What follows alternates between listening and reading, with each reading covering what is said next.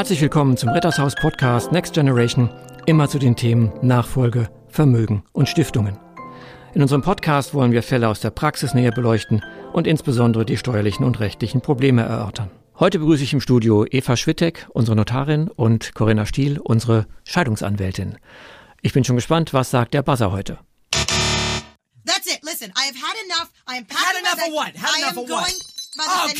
Das klingt nach Stress und vielen ungelösten Fragen. Und im heutigen Mittelpunkt steht auch die Frage einer möglichen Scheidung und wie gehen denn die Eheleute damit um? Die erste Frage, die ich vielleicht an euch hätte, wir haben ja heute im Schwerpunkt auch Mediation. Wie und wo und wann kann man das überhaupt einsetzen? Und was ist das überhaupt? Ja, ich fange mal damit an. Ich bin Notarin bei Rittershaus und bei mir melden sich Paare, die sich ähm, trennen oder scheiden lassen wollen und die sich explizit deswegen bei mir melden, weil ich Notarin und Mediatorin bin. Die sich also einen gewissen Vorteil davon versprechen und die auch schon bestimmte Vorstellungen davon haben, wie sie die Scheidung durchführen möchten. Jetzt frage ich mal bei Scheidung, Corinna, ist ja eigentlich doch ein Gerichtsverfahren. Wieso braucht man da noch eine Mediation? Ich sage, ich mache doch einen Antrag, lass mich scheiden und alles ist gut, ich gehe zu meinen Anwälten. Ja, das stimmt. Es gibt das reine Gerichtsverfahren, sozusagen die Nettoscheidung. Dann ist aber hinterher einfach nur der Personenstand geklärt. Damit ist noch nichts darüber ausgesagt, wie man mit den Trennungsfolgen umgeht, was man zum Beispiel als Vermögensausgleich regelt oder welchen laufenden Unterhaltsbedarf man festlegt. Das ist damit ja noch nicht geregelt. Aber jetzt frage ich mal so, ist es ohnehin nicht alles gesetzlich geregelt? Also wie hoch ein Zugewinnausgleich ist, wie die Versorgungsansprüche sind, wie die nachehelichen Unterhaltsansprüche sind? Äh, wozu brauche ich dann in Anführungszeichen eine Notarin oder wann brauche ich sie und äh, wann brauche ich eine Mediatorin? Also die Notarin brauche ich, wenn ich individuelle Regelungen dazu festlegen möchte. Beispielsweise bei den Kindern ist es ja relativ einleuchtend, also dass es auf die individuelle Situation abgestimmt sein sollte, aber eben auch was die Vermögensangelegenheiten angeht. Da gibt es oft ganz spezielle Vorstellungen, wem was zustehen soll, mhm. wie die Lebenssituation sich entwickeln wird und so weiter. Und das kann man eben dann in der notariellen Vereinbarung individuell vereinbaren. Das heißt, ich brauche, auch wenn ich was vereinbare, eine notarielle Urkunde, weil diese Dinge beurkundungspflichtig sind. Genau, das ist gesetzlich festgelegt. Okay. Und wenn ich das jetzt nicht mache, also ich frage mich jetzt, wo ist dann der Einsatz oder das Einsatzgebiet der Mediation? Wie, wie kommen wir dann dahin? Ähm, also ich sage das mal aus notarieller Sicht. Ja. Also die Mediation hilft dabei, die Kommunikation, die oft schwierig ist, in den Trennungsscheidungssituationen zu moderieren und auch ein bisschen in ein bestimmtes Setting zu setzen, dass die Leute, die sind oft hoch emotional mhm. und das gibt ihnen ein Stück weit den Halt und die Struktur, die sie in der Situation brauchen. Das heißt, ich arbeite mit ihnen die Informationen auf, ich schaue ganz genau, wie die Lebenssituationen aussehen, wie die Rechtslage ist und so weiter.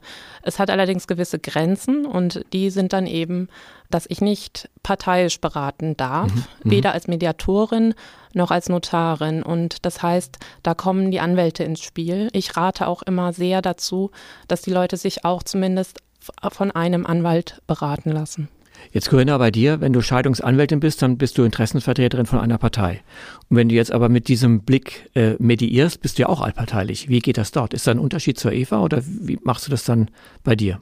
Das kommt darauf an, welchen Hut ich aufhabe. Also wenn die Leute zu mir kommen als Anwältin, dann ist mal natürlich das Erste, was auch die Pflicht dann in der Situation und in der Rolle ist, dass man über die Rechtslage aufklärt. Das heißt, insbesondere bei Dingen, wo es um Zahlen geht, also Zugewinnausgleich, Unterhalt, das, was man auch nach dem Gesetz errechnen kann, da sind die Leute meistens ganz dankbar, wenn man das erstmal tut, um dann eine Position zu kennen, die das Gesetz ergeben würde, um dann aber natürlich trotzdem frei zu sein, auch zu sagen, man vereinbart was anderes.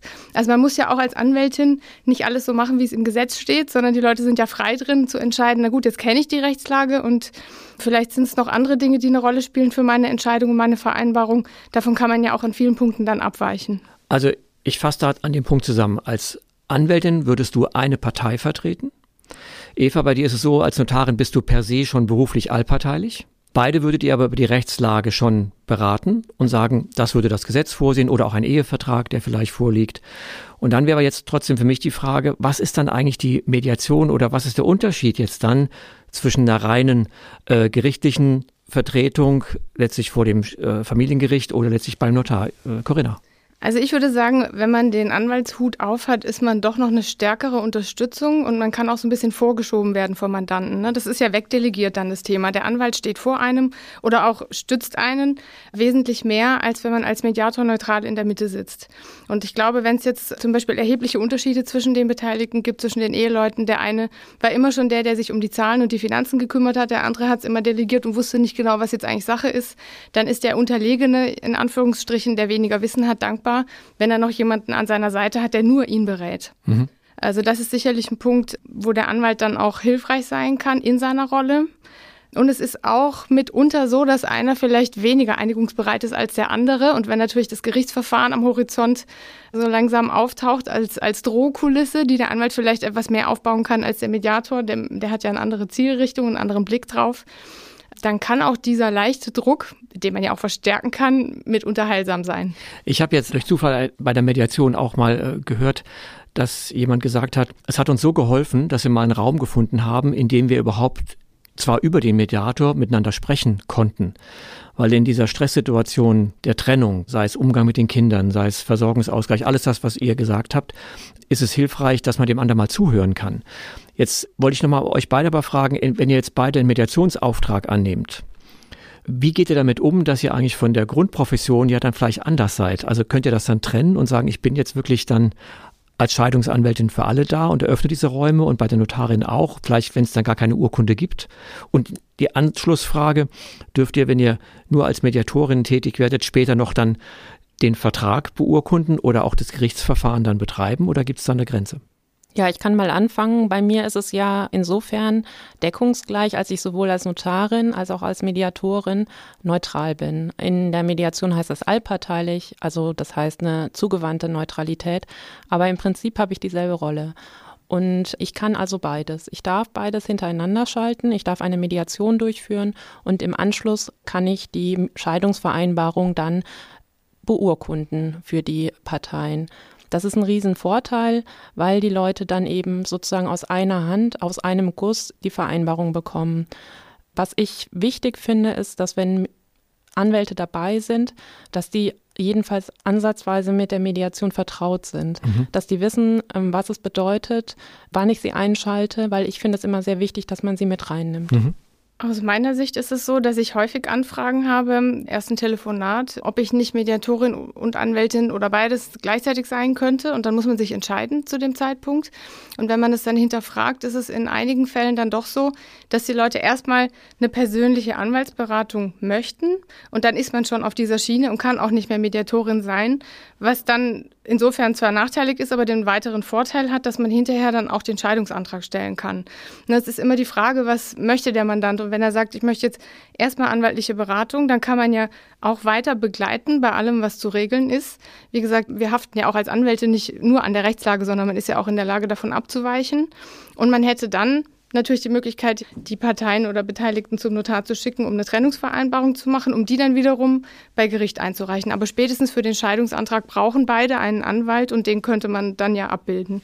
Also das ist ein großer Unterschied, nicht? Die Notarin sagt, ich bin schon von meinem Grundberuf her allparteilich, kann auch später die Urkunde beurkunden, also die Scheidungsvereinbarung. Und bei dir, Corinna, sagst du, wenn ich als, An als Mediatorin tätig werde, bin ich nachher gehindert.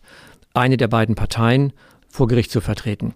Jetzt habe ich aber noch mal aufgemerkt, du hast gesagt, wenn Anwälte dabei sind. Das heißt, kennt ihr das beide, wenn ihr als Mediatorinnen tätig seid, dass dann die Medianten noch ihre Anwälte mitbringen?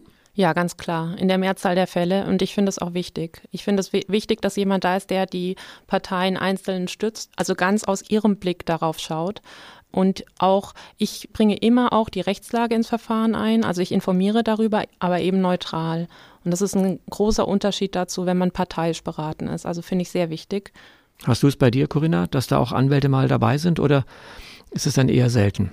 Ja, im Verfahren dabei, in dem Sinne nicht persönlich, aber natürlich schickt man, wenn man eine Mediation im Trennungs- und Scheidungsbereich macht, zu irgendeinem Zeitpunkt beide Seiten zu ihrem jeweiligen Anwalt, damit die, wenn sie dann sagen, na gut, ich mache jetzt was über die Mediation, ich mache eine Mediationsvereinbarung und die weicht ab von der Gesetzeslage, dann muss mich ja zumindest mal wissen, was die wäre, die Gesetzeslage, um dann bewusst sagen zu können, ich möchte es aber anders haben. Mhm. Also es sollte irgendwann auch mal eine Beratung stattfinden. Das muss nicht zwingend sein, dass die Anwälte dann vor Ort sind, sondern das kann auch jeder einzeln für sich machen.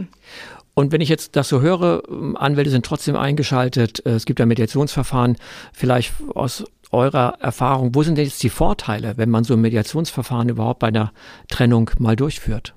Aus eurer Erfahrung? Also ich hatte beispielsweise einen sehr eskalierten Fall. Und da hatten die Eltern, also war, waren Paar und Eltern, und die hatten sich über ein Jahr nicht gesehen und hatten nur Anwaltsschriftsätze ausgetauscht und waren auch bestens über die hm. Rechtslage informiert und haben dann bei mir in der, in der Mediationssitzung gesagt, sie haben sich langsam unter dem anderen ein Monster vorgestellt und waren überrascht, dass sie noch miteinander sprechen können hm. und waren dann tatsächlich zusammen Mittagessen. Also das war erstaunlich für alle Beteiligten. Und da war es zum Beispiel ein Fall, wo das komplett über den Kopf hinweg ging irgendwann. Das heißt, es war eine anwaltliche Beratung, die den Dialog zwischen den Mandanten ähm, unmöglich gemacht hat. Und das hat dem ganzen Verfahren sehr geholfen, dass die eben diesen geschützten Raum hatten bei mir, wo es ganz feste Spielregeln gab und wo sie selber gesprochen haben und mhm. dem anderen zugehört haben. Mhm. Und das passiert eben, also nicht immer, aber oft bei anwaltlicher Beratung, dass das aus der Hand gerät. Mhm. Wie ist deine Erfahrung, Corinna? Also es gibt bestimmte Themenbereiche, wo ich eigentlich immer, obwohl ich Anwältin und Mediatorin bin, die Beteiligten als Eltern wegschicke zur Mediation. Also das ist immer dann, wenn es um Sorgerecht und Umgang geht, sage ich den Leuten eigentlich, haben Sie schon mal eine Mediation gemacht? Und wenn nein, äh, wir können ja alles andere hier ausrechnen, aber den Punkt sollten Sie bitte als Eltern auf der Elternebene mit einem Mediator besprechen weil das nichts bringt, wenn man Anwaltsschriftsätze darüber hin und her schickt, wer jetzt was vielleicht hätte besser machen können in seiner Elternrolle und was jetzt schon wieder schiefgelaufen ist beim letzten Umgangstermin. Das führt immer nur zu bösem Blut und hat noch nie dazu geführt, aus meiner Erfahrung oder selten dazu geführt, dass sich die andere Seite jeweils darüber freut, einen solchen Schriftsatz zu lesen und dann irgendwie noch bereit wäre, eine Einigung zu finden. Das ist viel besser möglich in der Mediation. Gut, dann nehme ich für heute äh, und für unsere Zuhörer auch mit, dass die Mediation eigentlich ein tolles ergänzendes Verfahren ist, dass ich bei diesen notwendigen rechtlichen Fragen, die ich ja beantworten muss, wie Zugewinnausgleich, Versorgungsausgleich, Umgang mit den Kindern, wann sieht man sich, nicht Weihnachten, äh, wie auch immer, dass das hilfreich ist, weil dort ein geschützter Raum geöffnet wird, wo eine Kommunikation wieder stattfinden kann, die unter Umständen durch dieses Positionsdenken aufgrund des Rechts nicht mehr stattgefunden hat. Dann danke ich euch, dass ihr heute da wart. Fand ich sehr spannend und ich glaube, das Thema Mediation wird uns ja nicht verlassen und wir werden noch den einen oder anderen Podcast dazu machen. Dann vielen Dank, schön, dass ihr da wart. Danke, danke auch. auch.